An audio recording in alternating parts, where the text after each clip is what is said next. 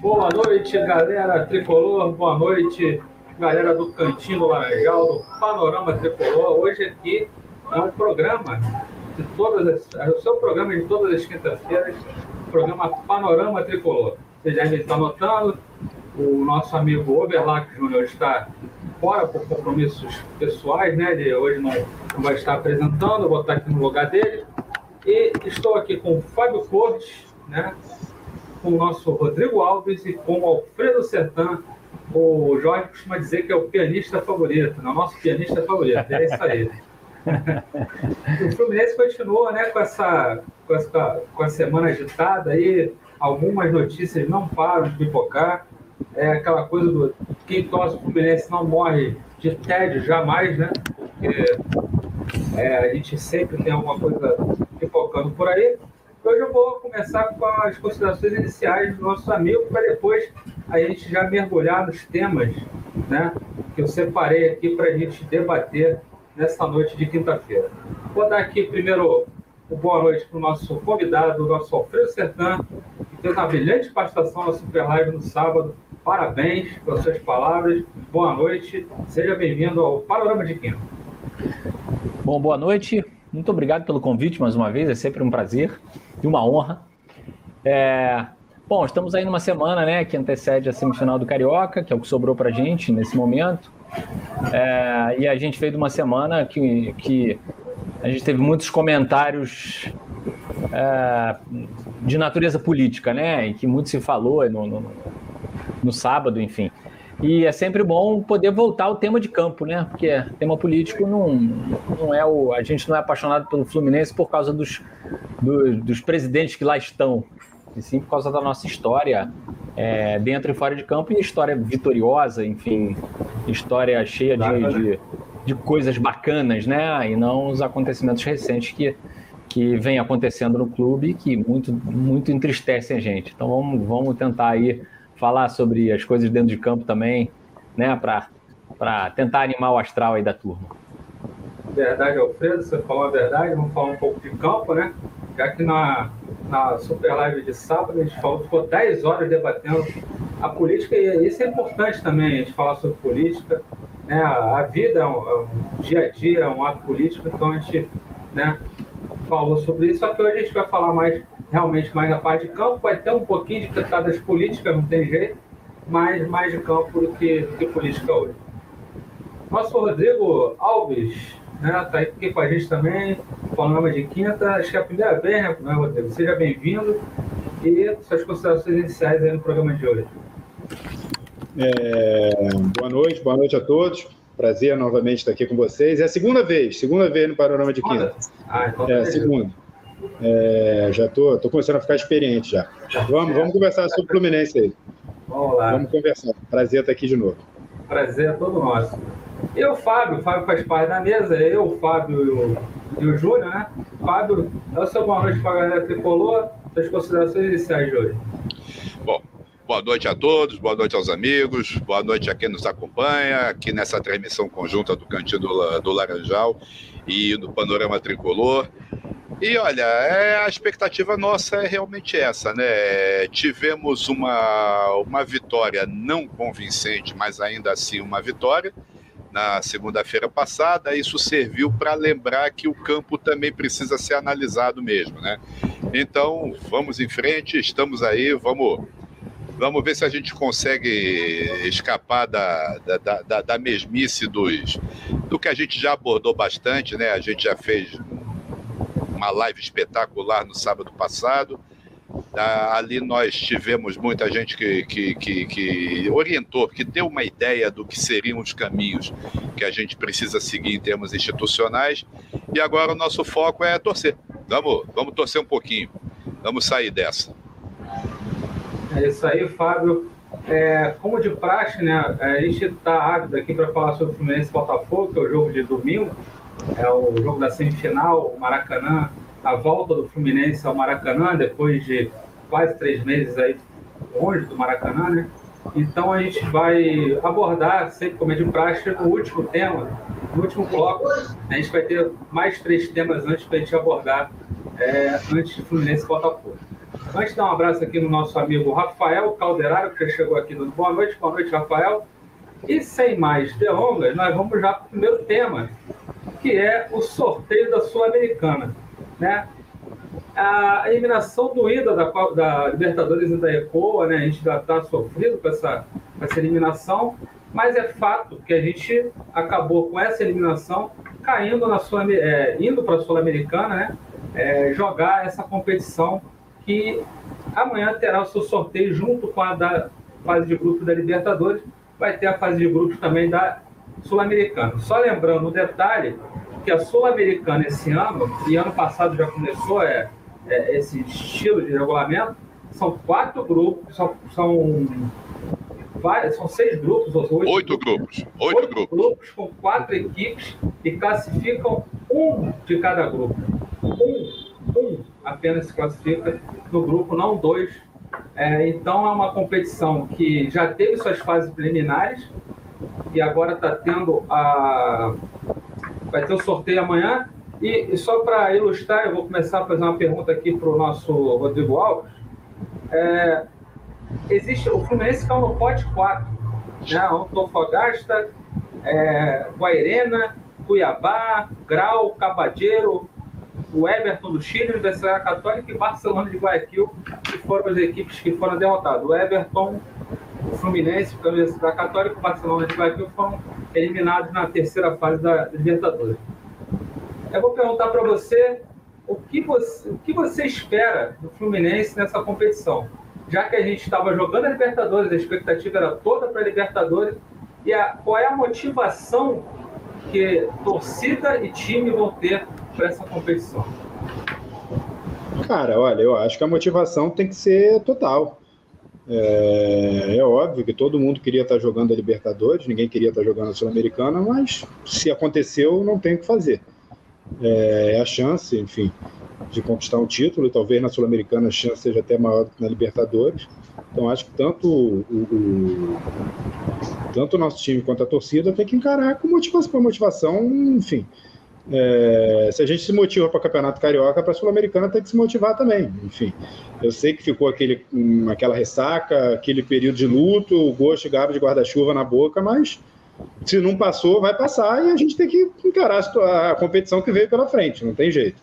É essa que a gente tem que jogar, então é essa que a gente tem que tentar ganhar. Eu acho que o Fluminense tem que tem que buscar o título. Eu vi muita gente falando depois assim, eu acho que eu entendi como, como desabafo. O ano acabou. Não acabou, não, cara. Não acabou mesmo. Assim, não vai continuar da forma como a gente gostaria que continuasse. Isso é óbvio, mas não acabou. A gente não só tem a Sul-Americana, como tem Copa do Brasil, brasileiro. Até a fase final do estadual a gente tem. Então vamos. Vamos tentar, enfim, jogar da melhor forma possível. E você, Alfredo, o que você acha? Concordo plenamente. Assim, é, é a Sul-Americana é uma competição um tanto quanto estranha, né? Porque os critérios assim, de, de, de participação são critérios, alguns é, classificam como a Série B da Libertadores, né? Eu não sei se, se você pode dizer que é isso, né? É, até porque quem, quem fica em último na fase de grupos da Libertadores nem para a Sul-Americana vai. Mas assim, é uma, é uma competição que uh, alguns desdenham, mas eu acho que para o Fluminense seria extremamente interessante ir adiante. Primeiro porque motiva a torcida, é, a gente aquela participação na, na, na nossa Libertadores em, na, na Sul-Americana de 2009, pô, enchia os estádios, né? A gente lutando contra o rebaixamento e a Sul-Americana até ajudou naquela ocasião, né? Para que a gente é, é, é, a, uma competição ajudou a outra, né? É, eu acho uma competição interessante que, que, como bem foi dito, a gente tem mais chance do que na Libertadores. Os times são tecnicamente mais fracos. É, e eu acho uma competição que é o que sobrou pra gente. Eu, eu concordo plenamente. Se a gente está empolgado com o Campeonato Carioca, é, a Sul-Americana eu acho que é até a mais empolgante. A gente gosta de, de, de, de, torcer, acompanhar o Fluminense. Vamos ver. A expectativa é boa. Eu espero que a gente tenha um êxito aí e chegue longe na competição, até financeiramente, que é importante, né? É, a tração paralela, eu concordo com você, o, o Alfredo. É uma competição importante, como o Rodrigo vocês falou, é, é importante. Eu vou traçar um paralelo diferente, até fazer a pergunta É a mesma pergunta, tá, Fábio? Só vou complementar é, o que, que você acha da Sul-Americana, essa condição toda. E volta, você que é um cara que acompanha muito o futebol sul-americano, vários jogos e tal, é, apesar da gente ter times bastante fracos, times aqui que eu nunca ouvi falar, tal do Grau, nunca ouvi falar nesse time, Grau. Sinceramente, eu acompanho também, nunca ouvi falar. É, e tem o tal do União La Calera, de novo. Tem vários times, é, tem vários times aí do terceiro, quarto escalão, mas assim, tem times tradicionais como o Independiente, o Santos, de São Paulo, tem o próprio Internacional, tem o Racing da Argentina. Então são equipes que têm tradição também, a, é, tradição de conquistas é, de Libertadores, inclusive. Sim. É, e aí eu vou te perguntar, além do que foi a pergunta para eles, aí já para fomentar, para não ficar repetitivo, apesar da gente ter essa quantidade de equipes grandes, a gente tem a classificação de um time só. E o Fluminense está no pote 4, o que pode acarretar a gente pegar dois brasileiros no grupo. Não. Porque tem Cuiabá. Não pode. Pode. Não pode, não pode. Ah, não pode? Não pode. Ah. É, era, aí, era até o comentário que eu ia ah, fazer. Então, tudo bem, mas independente de não poder, a gente pode pegar é, times fortes da Argentina, do Uruguai, e aí não ficar tão fácil essa classificação, até para classificar um só. A sua é. preocupação também mora nisso ou acho que o Fluminense tem time para passar? Não, olha, vamos lá, Marcelo. Ah, vamos começar pelo final do que você falou. A, a competição, é, ela, ela é, é. O Fluminense tem elenco? Elenco tem. Nós precisamos ver como é que o Abel vai encarar essa competição, né? Porque nós tivemos, nós fizemos alguns jogos, na, os nossos jogos na, na, na fase de grupos da, da pré-Libertadores, eles foram traumáticos, porque nós tivemos muita dificuldade, principalmente nos primeiros tempos. Só nos segundos tempos é que com a mudança da escalação, tira um, tira outro, bota as peças certas, é que a gente conseguiu fazer grandes apresentações, né? As, as nossas melhores apresentações foram todas nos segundos tempos. E é esse o lado que me preocupa. Porque, veja bem, se você pegar a relação do, dos clubes que estão no, no pote 1, eu não estou com todos eles aqui, mas vamos lá, nós não vamos o cair. Pote 1, no... eu posso falar aqui, ó. Pode. Santos está fora. Eu vou falar, eu vou falar os Só... potes aqui para a gente ilustrar.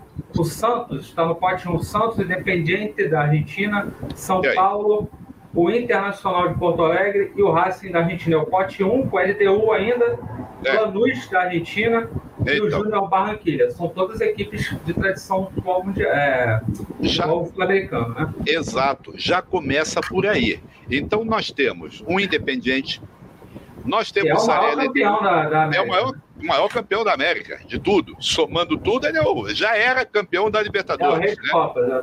O rei das Copas. Nós temos o Independente, nós temos o nosso. Eu já nem acho mais a LDU esse fantasma todo, porque na última Sul-Americana que nós disputamos, nós eliminamos eles lá na altitude, né? Aí os, os, os, os sempre contra vão dizer: ah, mas vocês perderam.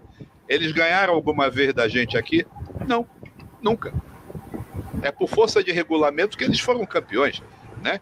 Então, vamos lá. Nós temos Independiente, para mim, é um adversário pesadíssimo, é um risco que a gente tem, tá? Eu acho que o Lanús, por ser argentino, é um time de risco pesadíssimo também, tá? Eu não quero a LDU para não virem com os fantasmas de sempre, a gente sabe que a Fatleste funciona dessa forma. Mas se você for pegar, no nosso pote, tem alguns outros times que são interessantes. Ah, um ou outro, é, é, a, a, gente tem o trauma do Lacaleira, né? Então tem alguns adversários no, no, nos potes 2, 3 e. No, nos, dois, nos potes 2 e 3 que são ossos complicados da gente roer. E aí eu coloco os bolivianos por causa da altitude. Não pela altitude em si, mas pela nossa dificuldade de fazer resultado aqui. Né? Esse é o nosso grande problema. E aí, a, a mudança do regulamento da Sul-Americana em relação ao do ano passado fez com que ela se tornasse mais difícil. Nós vamos precisar ganhar o, o, esse grupo. não importa qual grupo a gente caia. Então são três vitórias obrigatórias dentro de casa e pelo menos uma vitória fora de casa. Para poder administrar o, o, o, grupo com 12 pontos. Né? São 12 pontos que a gente tem que conquistar no mínimo, porque sem 12 pontos a gente não passa. Né? Então, é, eu achei o regulamento desse ano que, que tornou a Sul-Americana mais difícil. Isso sem contar que a, os eliminados da fase de grupos da Libertadores, eles vão cair também, os terceiros colocados, eles já vão entrar nas oitavas de final. E aí talvez a gente tenha, isso vai depender dos, do, do, dos grupos de amanhã, mas dependendo do desenho dos grupos, nós podemos ter grupos muito fortes. Eu até prefiro os adversários fortes, tá? A, a gente vai melhor quando tem que enfrentar um nacional do Uruguai, quando a gente vai enfrentar um um Independiente mesmo, é, times que têm camisa, que têm tradição e que sabem jogar jogado, né? Eu eu vejo desse jeito. Eu acho que, que, que, o, que o sorteio é. O sorteio, o sorteio não, o regulamento, ele transformou a Sul-Americana numa competição bem mais difícil. O campeão da Sul-Americana desse ano vai ser um time tremendamente capaz. É, ano, Elenco... passado, ano passado já teve essa. É, não, não, eu acho que no ano passado. Teve quatro, a... o grupo de quatro para classificar é, um, foi. Sim, eu, não, não foi, acho que não foi um só, não. Eu acho que os que esperaram viram os oito. Ano passado, ano passado já classificava um também. Classificava só um, classificava um. O é. formato do ano passado já é igual. É. Então, ficou disso mesmo. Mas assim, é, eu acho que esse formato torna a Sul-Americana mais difícil.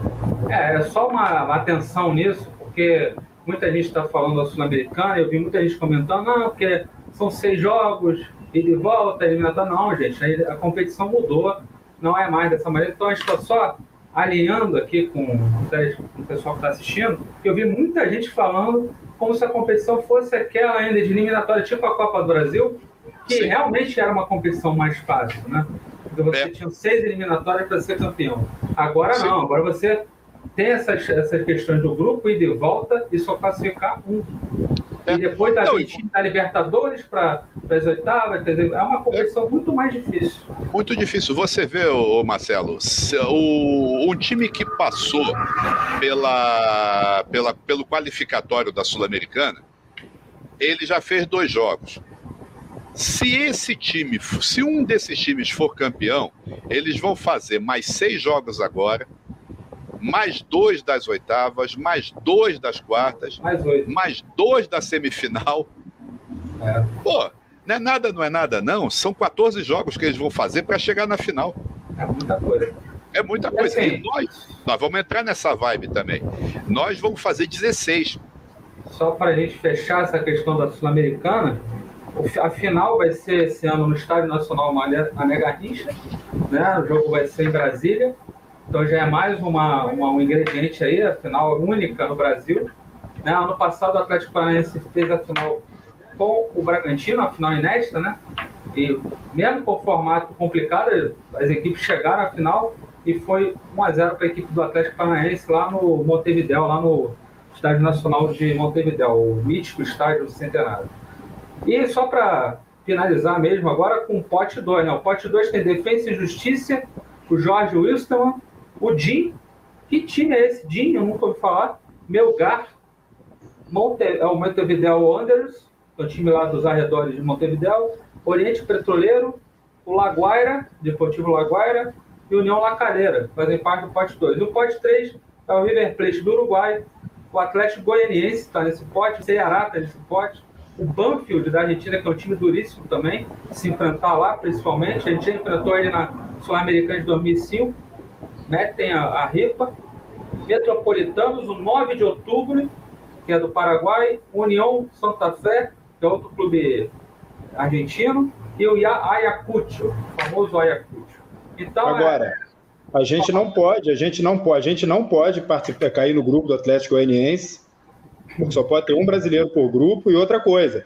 Se a gente cair no grupo é, com o Independente, com o Racing ou com o Lanús, também não, aí também não, não entra o Banfield, porque não podem ter dois argentinos, ah, entendeu? Pode, tá certo.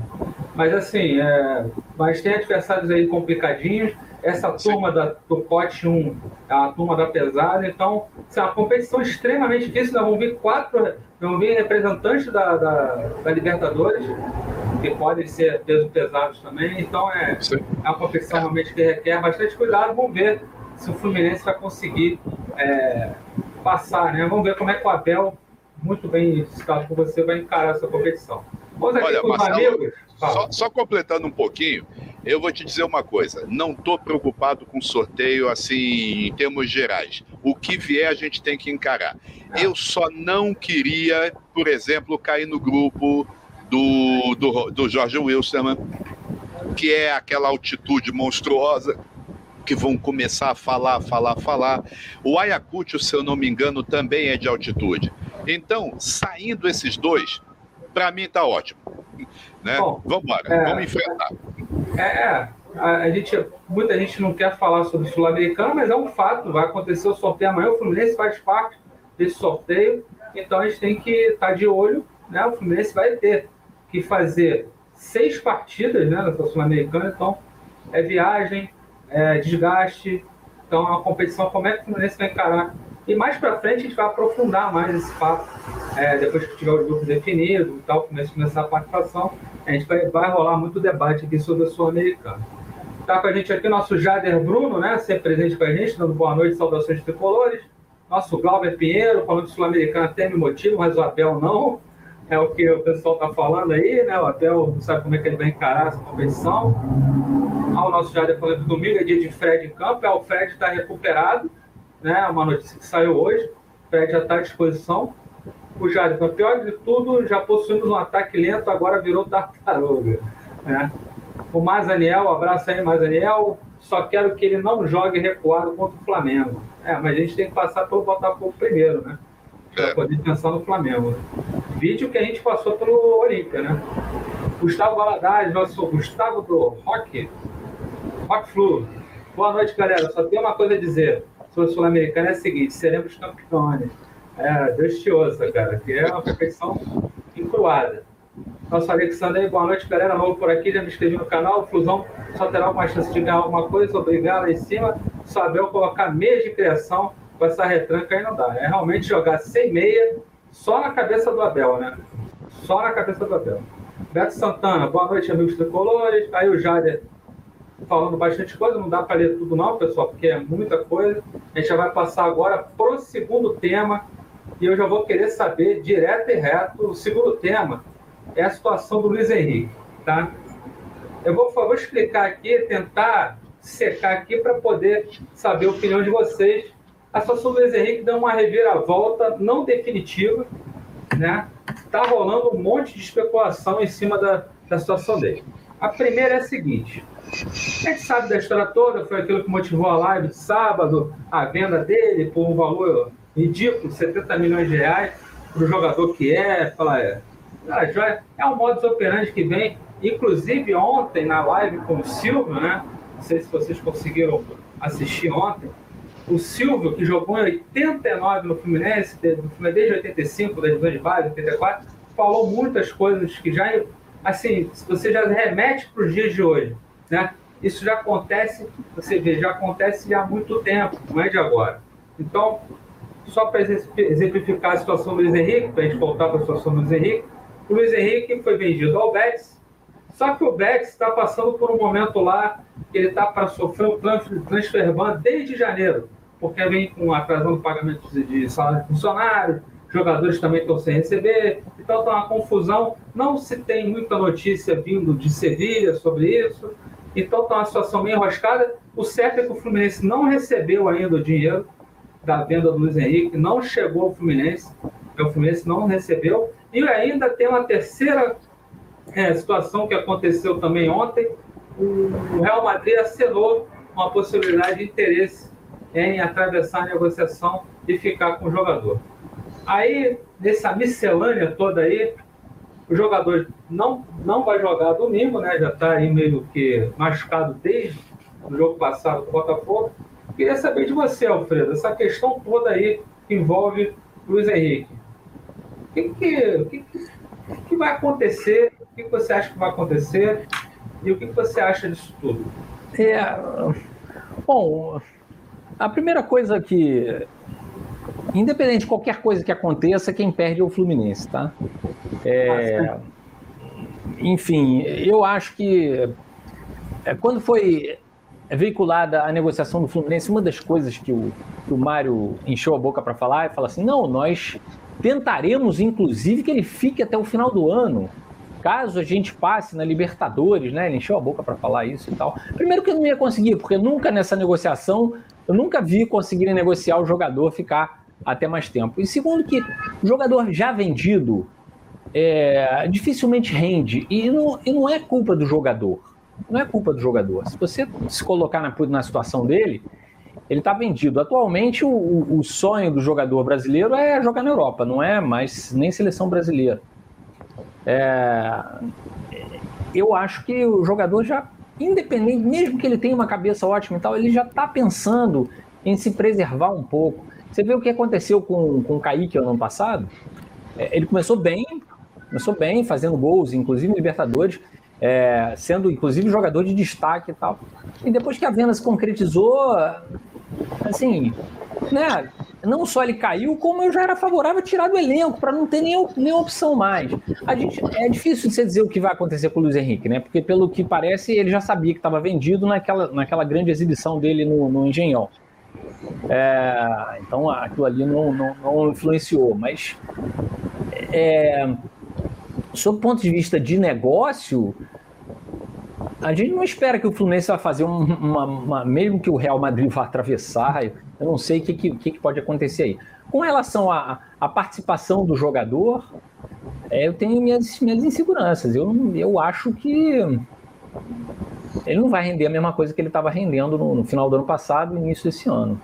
Mas, enfim, é, é, é muito triste isso tudo, né? Porque quando tem um jogador que empolga, porque é, é, a gente, a, a, torcida nitidamente se envolve muito com esse, com essas figuras que estão se destacando, né? As pessoas ligam a televisão e vão ao estádio para ver esses caras, né? Não é para ver o cabeça de área, é, é, é não é para ver o, Wellington, né? Ele vai para ver o cara que está se destacando, né, no estádio. E, e pô, você tem uma peça dessas que que está se desligando do Fluminense, seja no meio do ano, no final do ano, é muito triste, porque o rendimento dele dificilmente vai ser o mesmo que estava sendo. Então, que, eu acho que quem perde é o Fluminense em qualquer que seja a negociação que seja feita aí.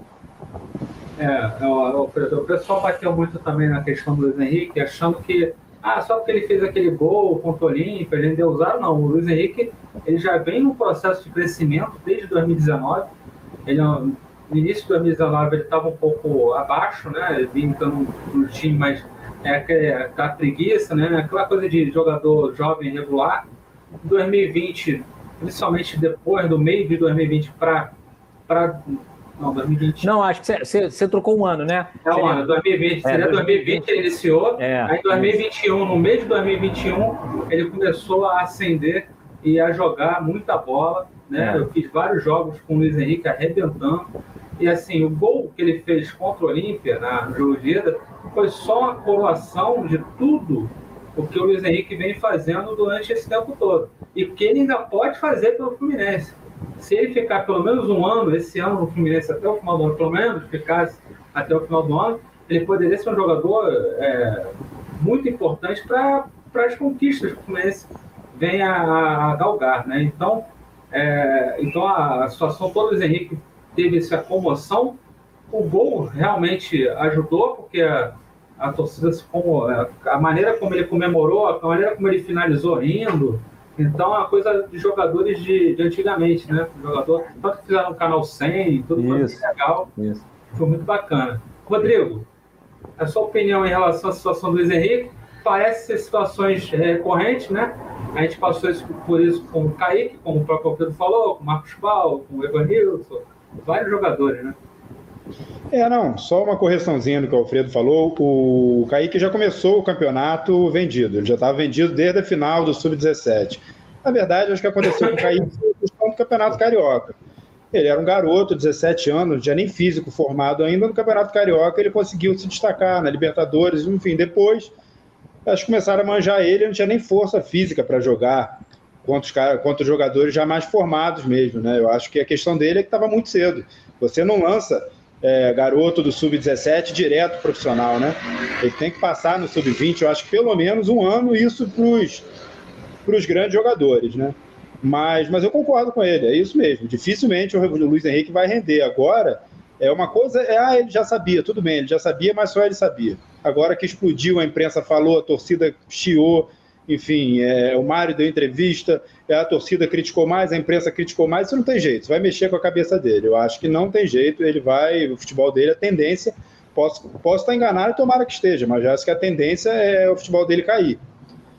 Uh, mas ainda assim, eu acho que ele tem que ser usado. Eu acho que até, até o dia dele sair, ele tem que ser usado. Porque não existe, não existe outros jogadores com a característica dele no elenco, ele é importante, enfim. É, então, enquanto, enquanto ele estiver no Fluminense, eu acho que tem que jogar. Acho que não tem que escantear, que nem fizeram, por exemplo, com o Dodge. Ah, lembra, em 2020? É, foi vendido, em 31 de dezembro ele vai embora. Então pararam não, de utilizar o Dodge. É, pois é, não. Pois é, exatamente. Então, assim, se ele está rendendo bem no Fluminense, existe a possibilidade dele render bem, dele ajudar, ele tem que jogar. Essa é a minha opinião. Beleza, Rodrigo. E você, Fábio? O que você acha disso tudo aí? Olha, eu concordo com, com o Alfredo, com o Rodrigo. É, ele vai ter uma queda de rendimento, sim. E, e aí eu. O que, que, eu, que, que eu faria se eu fosse o treinador? Eu colocaria ele como arma para segundo tempo é, é uma coisa que a gente já debateu muitas vezes aqui. O jogador que ele tá mais. É, ele, ele, ele entra no segundo tempo, pega o time adversário cansado e faz uma grande partida. Eu acho que o Luiz Henrique vai ser para isso. Não para todos os jogos, evidentemente, não para aqueles times que escalam laterais e zagueiros butinudos, né? Porque aí o risco dele que ele corre com uma contusão mais séria é muito grande. Envolve o futuro da família dele, né? Porque agora não é mais só ele. Ele tem a questão da família, ele tem a questão das pessoas que vão depender dele, o staff dele, né? Que é impressionante como tem staff aí dessa turma. Antigamente era só o jogador e o jogador, né? Eu acho que se o Garrincha tivesse um staff desses acompanhando ele, não teria sofrido como jogador que sofreu, né? Ah, então, assim, é, eu acho que ele vai ser uma peça mais de segundo tempo para entrar com o adversário mais cansado. Só que tem o seguinte: eu ainda não acredito muito nessa história do Real Madrid, principalmente o valor que foi anunciado. Eu acho que se vier alguém, algum interessado, é, ou vai fazer a mesma coisa que o Betis, ou vai jogar uns 2, 3 milhões de euros a mais. Eu não tô, não tô vendo, até pela precipitação que o Fluminense fez, como sempre, né? Quer dizer, não foi nem precipitado, mas foi ridículo, uma coisa que deixou vazar, né? E ninguém sabe da onde vazou, né? Eu acho que uma oferta vai surgir alguma coisa até uns 15, 16 milhões, né? A não ser que o Real Madrid tenha no radar que outros estão olhando, opa, deixa eu garantir, né? Tomara, né? Eu, eu acho que, que a gente poderia chegar a uns 23, 25 milhões com ele, de euros. Né? Mas pode ser uma avaliação muito otimista minha, mas a gente nunca vai saber. Se eu faço valuation, eu tenho que dar um valor para minha, as minhas peças. Né? Eu tenho que, que, que ter uma, uma, uma, chance de um plus de performance das minhas peças. Eu faria isso. É, o que, o que só para encerrar a situação do Luiz Henrique, né? Porque é, é uma questão que, que permeia a cabeça de todo, né? Porque o jogador está aí no Fluminense, ele foi vendido, mas ele foi anunciado que fica até julho. E aí agora ele vive machucado, né? Teve uma, uma entrada violentíssima no primeiro jogo aqui, né, do jogo do Olímpia, não deveria ter jogado, já que ele estava machucado, não deveria ter viajado. viajou, entrou em campo, não jogou nada, não pegou na bola. E daí levou uma, uma, uma entrada violenta lá também, levou uma pancada por trás, o cara chutou ele, né? Mas a, a, a eliminação foi tão ridícula, não sei quem foi que falou isso na live no sábado, que a eliminação foi tão ridícula, acho que foi o Kaique. A eliminação foi tão ridícula e foi merecida a eliminação, que a gente não comentou muito o erro da arbitragem, né? O gol que, do David Braz, né? O gol legal, né? E, e a arbitragem tendenciosa do seu, eu esqueci o nome do árbitro chileno, que, é. que realmente, assim, prejudicou o Fluminense muito, muito mesmo. Se o Fluminense sair na frente com aquele gol, né? O Fluminense não, acho que não, não seria eliminado, mesmo com toda a atuação bizarra que o Fluminense teve lá. Eu volto a repetir, a eliminação foi justa, justa, porque o Fluminense não jogou rigorosamente nada, não merecia sair classificado. Mas assim, foi tão bizarro o negócio que a gente nem falou do gol anulado e da, a, a, da arbitragem ruim, tendenciosa contra o Fluminense, que realmente foi. Mas isso não é justificativa para a eliminação. Talvez não se tenha falado muito disso por causa disso. É, fechando só a situação do Luiz Henrique, até então não tinha me pronunciado nem sobre, sobre isso também, não falei. Vou falar rapidinho. O que chamou a atenção nessa negociação do, Luiz Henrique não foi a questão da venda ridícula dos valores dele, porque vários casos tiveram aí, tivemos vários casos, né? Parecidos, como o caso do Evanilson, o caso do Marcos Paulo, Gustavo Scarpa, e se você pegar aí, Richardson, foram vendidos por ninharia. O problema do, do Luiz Henrique foi, foi feito nas nossas costas, literalmente. Foi, estava se dizendo uma coisa para a torcida e estava se fazendo outra, completamente diferente. Então, o que mais pegou nessa situação Henrique, as outras situações a gente já sabia, já estava rolando o papo. Então as coisas já sabiam que ia ser daquele jeito, já sabiam que ia ser sacramentado. O Luiz Henrique a gente não sabia de nada, ninguém sabia. Então a gente foi pego de surpresa. Então foi uma sacanagem, uma coisa ridícula, feita por mais essa gestão incompetente do Mário. E assim, eu não tive a oportunidade de falar sobre isso, mas já deixo aqui essa uma sacanagem com a torcida do Fluminense, uma pilantragem, o que foi feito nesse caso do Henrique. Não foi a questão do valor, os valores são ridículos, são isso é indiscutível. Agora, esconder a torcida que ele estava negociando desde início de fevereiro, e o jogador jogando, deixando a torcida se iludir, acho que foi a maior sacanagem que foi feita nessa gestão até agora. Por isso que motivou protestos de, e a Super Live de sábado. Bom, está chegando aqui nossa Daniele Brandão, um abraço, Daniele. Nosso Jader continua empolgado aqui, falando que a torcida está aparecendo a torcida do América no final dos anos 80, envelhecendo e muito. É, quatro jogadores para o segundo tempo: Matheus Martins, John Arias, Ganso e Luiz Henrique. John Kennedy volta quando, ó, José Gomes? John Kennedy, olha, ele se machucou numa pelada, né? Uma responsabilidade também do jogador, um jogador que tem que ser olhado com mais, mais carinho. Só que, cara, como no Fluminense nada é olhado pelo lado técnico, nada é olhado pelo lado né, do jogador, só Deus sabe quando ele vai voltar e só Deus sabe quanto, ele, quanto tempo ele vai continuar no Fluminense. É um jogador, um talento também, um jogador fantástico. O João Kennedy, um talento que deveria ser tratado com muito carinho, mas a gente está vendo que está tá trilhando o mesmo caminho do Michael. Lembra do Michael, camisa 9? Está trilhando aquele mesmo caminho. Tomara que ele acerte esse caminho aí. O John Kennedy, que é um talento, um dos maiores talentos que surgiram aí nos últimos 10 anos né, de centroavante. A Mítia dando uma boa noite, daqui a pouco ela vai estar aqui no comando do panorama dela. Boa noite, Mítia.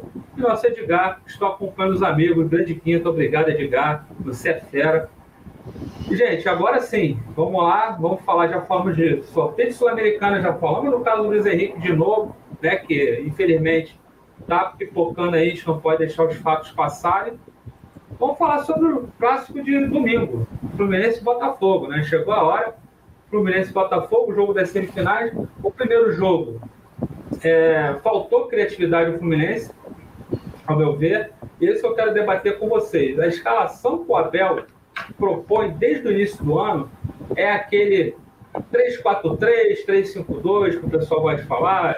É um 3-4-3, meio 3-5-2, que ele bota lá o Felipe Melo no meio dos zagueiros aí o André fica meio deslocado, aquela coisa toda, não tem meio de campo criador, criativo, né? A gente fica sem o meio de criação. Fica os dois, antes, uh, no início foi o Fred e o, e o William, né? O ataque, o ataque tartaruga, que nem o Jader falou. e aí agora aí depois entrou o, o Cano, melhorou a profundidade, a movimentação. É, Rodrigo, quero que você fale aí é, exatamente sobre essa questão do meio-campo. Né? É, ficou muito claro no jogo passado do Botafogo, quando ele colocou o Nonato e o Ganso e o Iago na lateral direita, a equipe relanchou. Chegou facilmente ao primeiro gol, podia ter ganho por 2 a 0 Antes o jogo não existiu. Né? A verdade é essa. O Fluminense ficou à mercê até de perder a partida. Depois colocou esses dois, dominou a partida e conseguiu a vitória. E o que você acha que o Fluminense tem que fazer para domingo? Ah, cara, eu acho que contra o Botafogo não tem dúvida nenhuma. O Fluminense ia começar o jogo com um time muito mais leve, né? Com a linha de quatro na defesa, é, com o meio-campo talvez com, com os três, com os três volantes que saem para o jogo, o André, o Martinelli e o Nonato, o Ganso, e na frente o Arias e o, e o Cano. Mas não tem dúvida nenhuma que o Abel também não vai fazer isso. Né?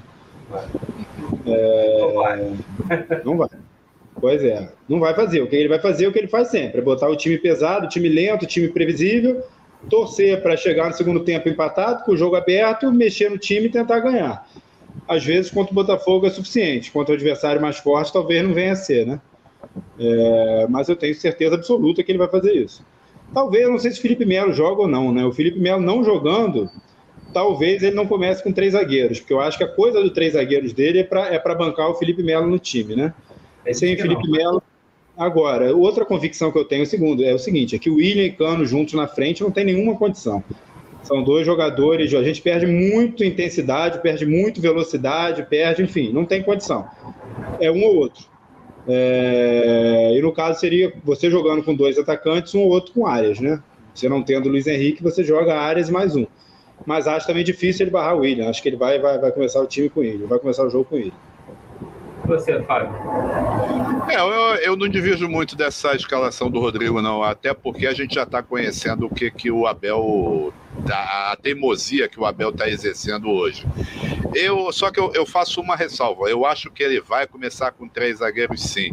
Mesmo sem Felipe Melo, ele já testou o Manuel. A última partida foi exatamente Nino, Manuel e Davi Braz. Né? Ou seja, passagem, nada contra o Manuel. Não, não, nenhum. É até é a questão dos zagueiros, até a gente já fez uma vez uma, um comentário em relação a isso. A gente está bem até. Ah, tanto o Nino quanto o Davi Braz, o Manuel, o Lucas Claro. E a, a única, acho que foi uma, uma duas partidas só que o Davi Duarte jogou, nenhum, nenhum, é, nenhum deles te, teve atuações assim bizonhas. Pelo contrário, o Fluminense ficou um bom tempo com a defesa sem ser vazada. E isso é algo que deve ser levado em consideração também. Mas eu acho, eu, eu temo, temo por algumas novidades assim que seriam desagradáveis. A primeira novidade, primeira novidade desagradável, a volta do Fred. Sinceramente, não é o fato dele estar recuperado da contusão. O Fred não tem mais vontade de treinar. Essa é que parece ser a grande história. Fred está jogando com o nome. O Fred com o Arias resolve? Não sei. Talvez contra, como falou o Rodrigo, talvez contra o Botafogo, né? Mas a gente vai ter esse esquema. Eu, eu particularmente, eu brinco com. Eu, eu brinquei uma, uma, um comentário que eu fiz, que o esquema parece um 5-2-0-3. Porque o 2 são os dois volantes e zero é o meio de campo. Não, o meio de né? campo é zero mesmo, isso aí é sem dúvida. É zero, é sem dúvida.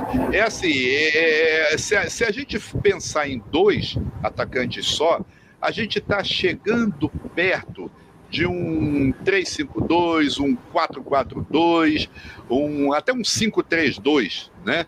Mas, assim, é, é um esquema muito interessante para a gente, com as peças que a gente tem, mas que não é, não é da cabeça do nosso treinador. E assim, eu chuto, chuto mesmo a distância. Marcos Felipe no gol, a, a, lateral direita é uma coisa meio pesada. Não sei se o, se o, se o Calegari vai, vai entrar como titular, né? Mas eu acho que a zaga vai ser sem Felipe Melo, vai ser Nino Manuel e o David Braz. Ou Davi Braz, eu acho que eu prefiro chamar de Davi Braz. é muita eu coisa. também falava Davi Braz, né? Agora é, Davi Braz, é. E na lateral direita nós teremos a volta do homem da Bessarabia, né? Porque o Pineda está fora de combate. Não sabemos por quê, mas ainda o, o Marlon também não se recuperou. Ninguém falou nele, né? Vamos considerar que ele não tenha se tá recuperado. É. Marlon, Marlon está em Marlon está em transição, pelo que falaram. Transição, né? transição né? Ótimo. Talvez então, lá, pro, lá pro meio do ano ele jogue.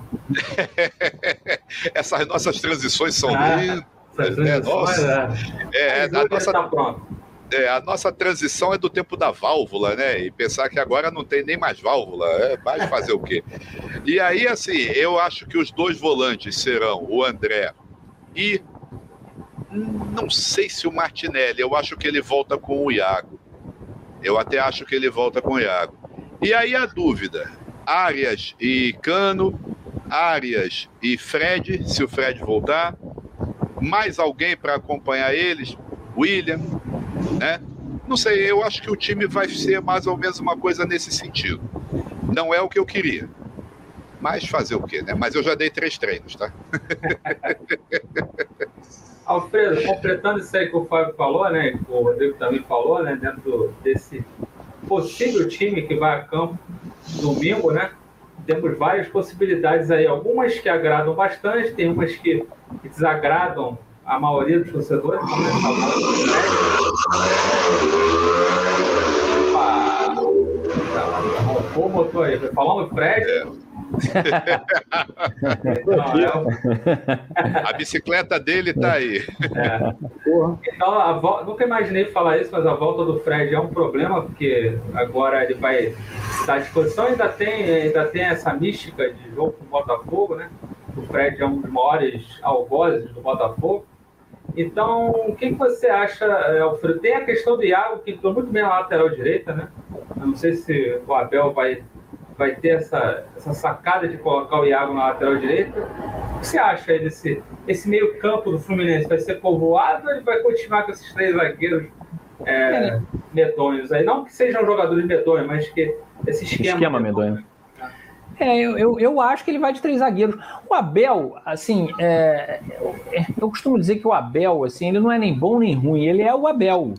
Assim, é, ele, né, ele não, ele, assim, essa questão de técnico no Brasil está uma questão muito complicada. Eu vi muitos, muitas pessoas questionando quando contrataram o Abel, enfim, eu também tenho várias restrições com relação ao Abel, mas técnico está um.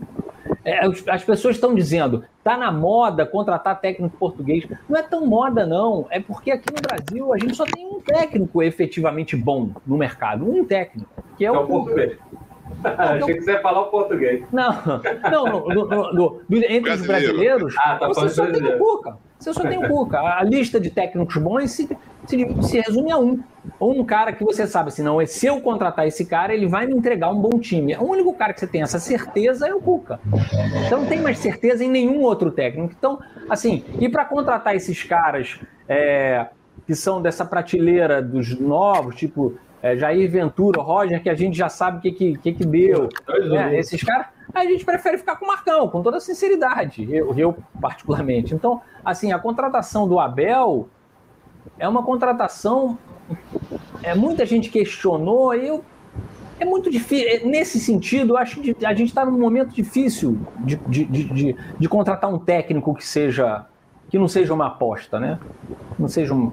Enfim. E o Abel, mal ou bem, ele é um cara que você já sabe o que, que ele vai fazer. Ele vai. Quando eu fiz um panorama há tempos atrás, o, o Marcos Felipe estava sendo é, configurado como o titular da posição. Eu falei, pô, eu tô achando estranho isso. Tô achando estranho, porque tava na. Quando ele, é, o Fluminense contratou o Fábio, para mim tava muito claro que ele ia efetivar o Fábio no lugar do Marcos Felipe. E na Libertadores foi o que ele fez. É, o Abel é um cara que prioriza os medalhões, porque talvez ele tenha mais segurança nisso. Então, assim, se o Fred voltar a jogar um pouquinho mais, eu não sei se é vestiário, eu não sei, mas que ele é vestiário, é vestiário, é vestiário, é vestiário, então tá, que seja, mas alguma coisa ele fala, cara, eu confio. Tem alguns treinadores que têm esse perfil, né? E às vezes dá certo também. É, na Copa de 94, o, todo mundo, a gente que é tricolor, lembra bem, todo mundo criticava o Parreira porque levou o branco. Todo mundo, o Brasil inteiro. Pô, por que, que levou o branco? Por que, que levou o branco? Por que, que levou o branco? E o branco foi responsável por a gente ter ganho a Copa. A verdade é essa. Tá? Quando o Leonardo machucou, o cara botou. Então, às vezes, dá certo sob o ponto de vista pragmático, sob o ponto de vista de resultado. Agora, jogar bem, eu não acho que o Abel esteja preocupado com isso. Não é o perfil dele. O Abel quer ganhar. O Abel tá jogando contra o Aldax e bota o, tá ganhando de 1 a 0 e bota o Wellington para segurar. Ele mesmo falou isso. Ele, ele, se, ele tem esse perfil. Então, assim, é, ele é bom ou ruim? Não, ele é, ele é o Abel. Ele vai fazer isso. Então, para mim, Perfeito. ele vai, né? Ele vai, ele vai colocar três zagueiros para mim, ele vai. Pode ser que eu esteja errado, pode ser que ele. É, no meu modo de ver, isso é uma opinião pessoal minha. A gente tem dois problemas aí no que todo mundo está falando. Isso é opinião pessoal minha, respeito profundamente todo mundo. É, esse, essa questão de meio-campo, de, de criatividade, no Fluminense não tem. O Ganso o Ganso é um jogador que, teoricamente, é esse jogador. Jogou bem contra o Volta Redonda, jogou bem. Mas será que contra o Flamengo, se a gente passar para a final, você botaria o Ganso para jogar? A possibilidade dele sumir em campo é enorme. Então, esse elemento de, de meio-campo não tem no Fluminense atualmente. Tem, realmente, no, eu, eu concordo com o Rodrigo, no jogo contra o Botafogo, eu, talvez entrasse de ganso, porque ele é um, é um jogo à feição do Ganso. Ele vai ter. Ele entrou é, muito bem no jogo. Passado. Ele entrou bem, ele entrou bem. O, o, o Iago também entrou bem. Eu não te, por exemplo, no jogo do Olímpia de lá, eu, a torcida toda estava pedindo Martinelli no lugar do Iago. Eu não teria colocado. Assim, mas é uma questão. É, isso é uma questão muito de, de gosto pessoal. Eu, particularmente, como torcedor do Fluminense, eu costumo dizer o seguinte: eu cada dia menos estou gostando de futebol, mas a minha paixão pelo Fluminense continua a mesma. Então, eu cada vez mais quero ganhar. É, ganhar e jogar bem é óbvio que todo mundo é, quer. Mas estado atual, né? Mas, é, precisa ganhar. Exatamente. Quer dizer, mas ganhar e jogar bem é, é, um, é uma conjunção um pouco difícil da gente conseguir, né? Então a gente a tem que optar. de jogar bem e perder, né? Isso, um Fernando Diniz né? que eu diga, né? Fernando é. Diniz que eu diga. Finaliza 33. Um é, finaliza 33 bolas, vai e finaliza um e ganha de 1 a 0 da gente. Enfim, mas assim, é tudo uma questão de opinião. É, nesse jogo, particularmente, eu concordo com a escalação que o Rodrigo falou. Eu, eu botaria, eu não botaria três zagueiros. É, eu, não, eu não tiraria, eu não colocaria o Fred para jogar no lugar do Cano, de jeito nenhum. É, não, não colocaria o John Arias, não colocaria o, o Bigode. Concordo também que que se for para o Bigode compor o elenco, ele disputa a posição com o Cano, para mim. Ele, até porque o Cano, nesse momento, não tem reserva. Não tem. É, né? Seria o John Kennedy, que está machucado. Então, e o John assim, Neto também está machucado. É, exatamente. Então, quem que teria de centroavante referência? Quer dizer, o cara que. O finalizador. Seria o bigode. É, e, e, que eu acho que para compor o elenco, para rodar o elenco, é, eu acho. Eu acho que funciona bem. Tá? Se existe uma coisa que eu acho que o Abel acertou nesse, nesse, nesses primeiros é, meses, e que ele, de vez em quando ele tentou falar isso, mas é, não, é que é, não, não pode existir muito essa. Eu, eu, eu acho isso. Tá? No futebol, atualmente, não pode existir muito mais essa de time titular e time reserva. Você é obrigado a rodar o elenco, porque ainda mais com o nosso calendário. Tá? Então tem que ter jogadores que vão jogar em determinados jogos e não vão jogar em outros. E esse cara é titular ou é reserva? O Martinelli hoje em dia é titular ou é reserva? Não, não sei, não precisa ter esse pô, o Martinelli barrou o Iago. Não, às vezes a gente pode botar o Martinelli, às vezes a gente pode botar o Iago, por que não, né? Então, assim, é, é muito difícil a gente saber o que, o que, a gente prefere escalar o time ideal. Mas, assim, o Abel é uma figura que eu acho razoavelmente previsível, tá? Eu diria, eu se tivesse que apostar, eu diria que ele vai entrar de três zagueiros novamente, tá? É, eu acho que ele vai, ele não vai botar o Iago na lateral direita, é, não sei se ele vai fazer modificação. E para mim, ele deve entrar, se não jogar Felipe Melo, ele deve entrar com, com o mesmo time que entrou novamente contra o, contra o Botafogo. Isso Posso fazer duas? Posso fazer duas observações rapidinho? Claro, claro. Primeiro sobre o Ganso, eu concordo assim em gênero, número e grau.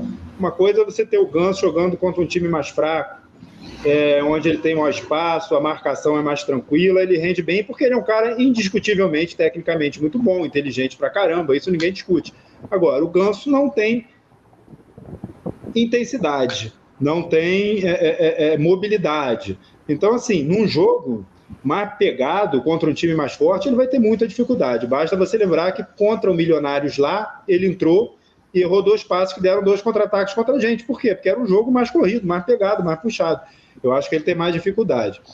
E a segunda sobre essa questão André e perdão, Martinelli e Iago. Cara, a grande questão é o esquema que o Abel começa os jogos na Libertadores, né, o 3-4-3, segundo ele, que na verdade nada mais é, o Fábio falou muito bem, do que um 5-2-0-3, ele mata esse segundo jogador de meio campo, porque o cara entra sozinho com o André.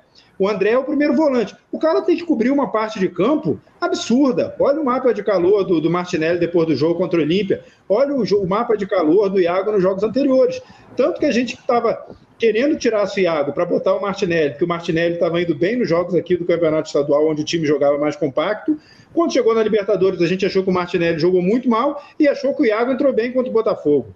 A questão é, é, é a formação do time, entendeu? esse jogador que está jogando no meio-campo junto com o André no, no, no esquema com três zagueiros está sendo muito prejudicado, independente de quem seja. Né? Eu acho que a questão não é tanto o jogador, eu acho que é mais o esquema mesmo. O cara fica vendido. Pô, você e olha, o Rodrigo, ah, fala, fala. só completando uma coisa do Rodrigo, é o próprio André, no esquema, quando o Felipe Melo está jogando, ele é sacrificado. Porque ele tem que sair. É, é óbvio, ele tem que sair tá... mais ele tem que sair mais, então ele Exato. se perde um pouco. Nós temos Exato. problemas com isso. É, e essa questão que vocês falaram, só dar dois detalhes, o Parreira, que foi citado pelo Alfredo, o Parreira e o Abel são treinadores sistemáticos, que adoram ter o grupo na mão, são aqueles bonachões, né? E na Copa de 94 ele montou um esquema, se apoiou naquele esquema, e ele disse uma. Eu vi, a cabeça numa entrevista que ele, que ele deu, ele falou assim: o Brasil está há 24 anos sem ganhar uma Copa. A gente não precisa jogar bonito, a gente tem que ganhar a Copa. Então, se aplica muito ao Fluminense hoje em dia. A gente precisa. É, a gente está 10 anos sem ganhar um título relevante. E a gente não precisa jogar bonito, a gente tem que ganhar. A gente tem que ganhar, a gente tem que vencer. Precisa jogar bonito, mas se puder jogar um pouquinho, lógico, puder ter umas jogadas ensaiadas, jogar, beleza. Não precisa ser a Copa, não precisa ser a seleção de 70 para jogar. Mas não, menos mostrar uma eficiência, né? o teu comentário é perfeito, só que tem uma coisa. O time do Parreira podia jogar pragmaticamente, enfim, feio para quem achar que é feio, não vem ao caso, né? Mas ganhava os jogos, né? o é. time do Abel não ganha. O time do é, Abel só ganha quando mexe, né? Estou falando da, da eficiência, né? Você pode, não, o time do Abel não é eficiente. Você pode não ser jogar bonito, mas ser eficiente, né, Alfredo? É, não, veja bem, o, o, Abel, mesmo nos tempos. As pessoas dizem que o Abel é um técnico antigo, mas mesmo nos tempos vitoriosos dele, o time dele não jogava bonito. Em 2012 ele foi, foi campeão com um baita time, o time não jogava bonito. Teve um jogo contra o São Paulo, que a gente estava. O, o Gum fez uma, uma, uma, besteira, entregou um gol, depois o Fred fez um gol numa roubada de bola do Samuel. E o Fluminense estava em cima do São Paulo, ia fazer 2 a 1 um, ele tirou o Wellington Ney para botar o Diguinho. O Diguinho, e o, Diguinho, e o, é, e o Wellington Ney, dá para ver a leitura labial dele falando, ele vai botar o time para trás, quer dizer, a gente está Mas ele, ele na, na, na, na, cabeça do Abel, ele fala, cara, o importante é que segurar um empate contra o São Paulo é melhor do que correr o risco de perder, porque eu tô perto do título. Então, assim, ele tem. Nesse jogo do Botafogo, não sei se vocês pegaram na câmera, que ele fala. O Fluminense, pô, o Botafogo morreu depois que o Fluminense fez as substituições, não teve nenhuma chance. Ele tava com 46 minutos falando: acabou, acabou. Quer dizer, é. o cara não pensa em, pô, dá pra fazer mais um gol. Esse é o Abel, assim.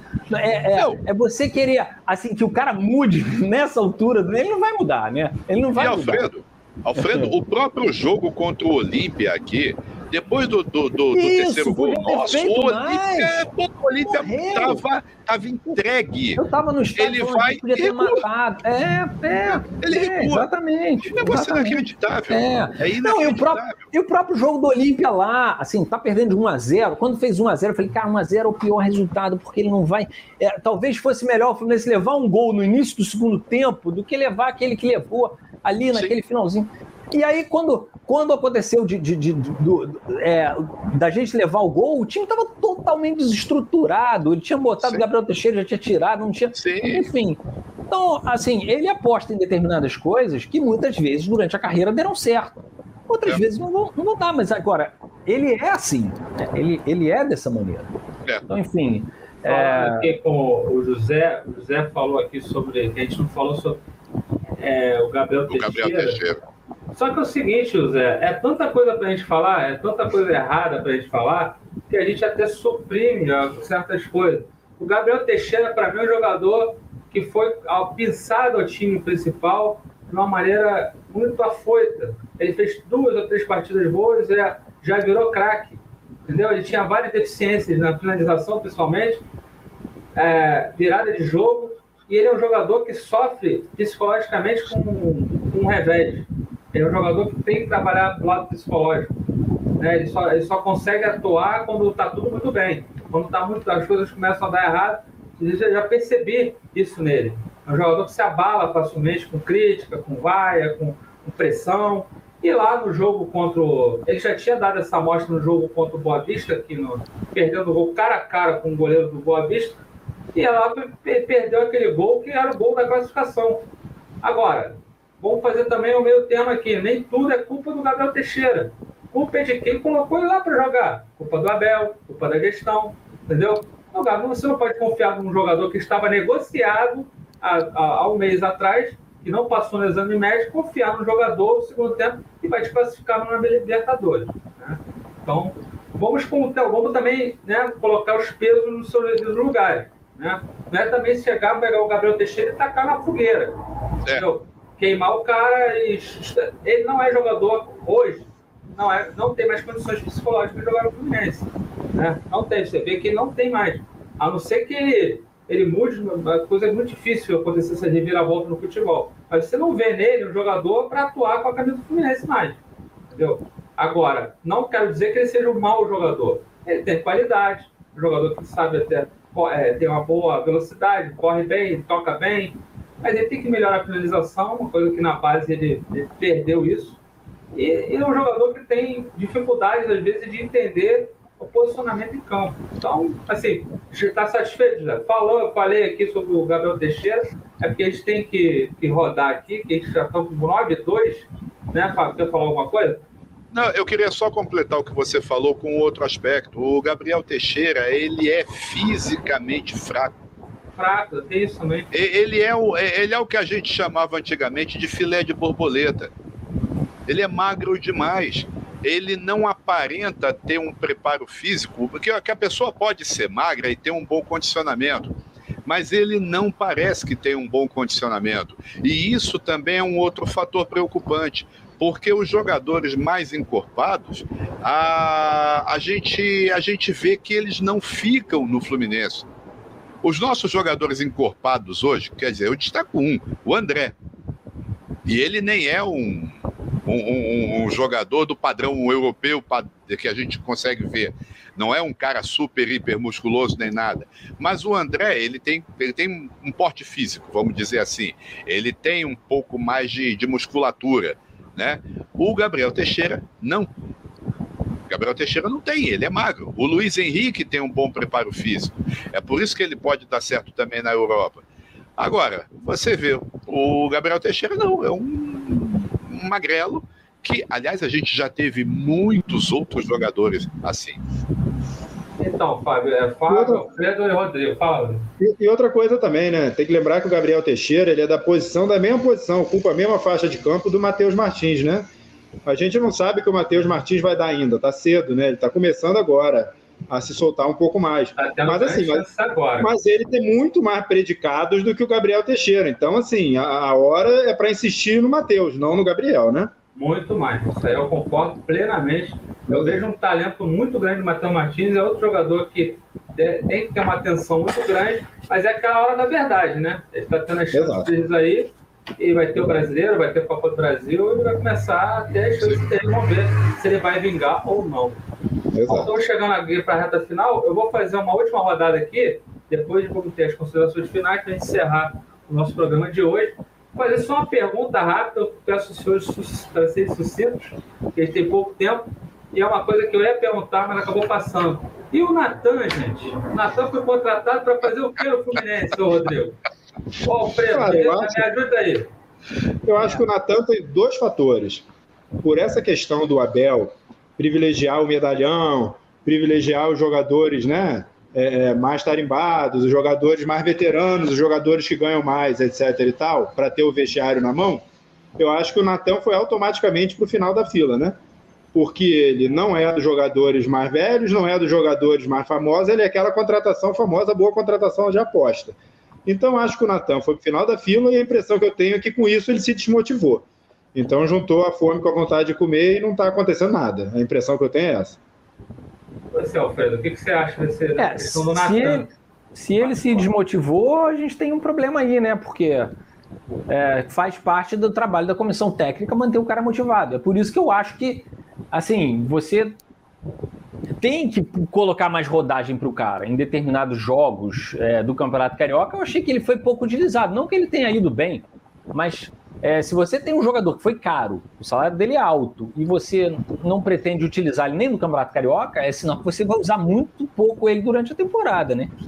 É, enfim, tem que ver, tem que ver. A participação dele até agora é, tá, tá, tá pior do que ruim, porque ele tá aparecendo pouco, né? É um jogador que, que entra e a gente praticamente não vê ele com a bola. jogador que não, que não pede a bola me incomoda um pouco, sabe? O cara que tá ali, ele tem que.